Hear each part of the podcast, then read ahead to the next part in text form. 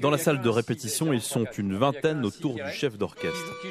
Un nombre modeste de musiciens, c'est la première particularité d'un orchestre de chambre.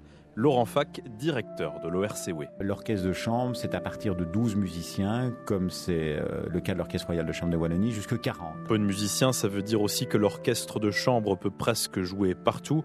Anne Pingen joue du violon alto dans l'Orchestre Royal de Chambre de Wallonie. Nous pouvons nous rendre dans des petits lieux, sur des petites scènes, ce que des grands ensembles ne peuvent pas faire. Donc je pense qu'on a un rôle de proximité et on peut être très proche du public aussi.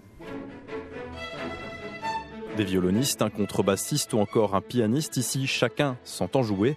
Les musiciens n'ont donc pas le droit à l'erreur. Clément Olvout, nouveau venu dans l'orchestre. Tout à fait. Alors la responsabilité est assez grande évidemment euh, parce que moins, moins on est de musicien, plus la responsabilité est grande ou en tout cas elle est différente. Et donc oui, il y, a, vraiment une charge, euh, charge importante euh, en, en orchestre de chambre. Je crois qu'on ne peut pas se cacher. Jamais. Ici, on a des œuvres où on doit vraiment être parfois très exposé et on doit prendre sa, sa responsabilité d'une façon immédiate et directe. Une grosse responsabilité qui a une influence sur le casting.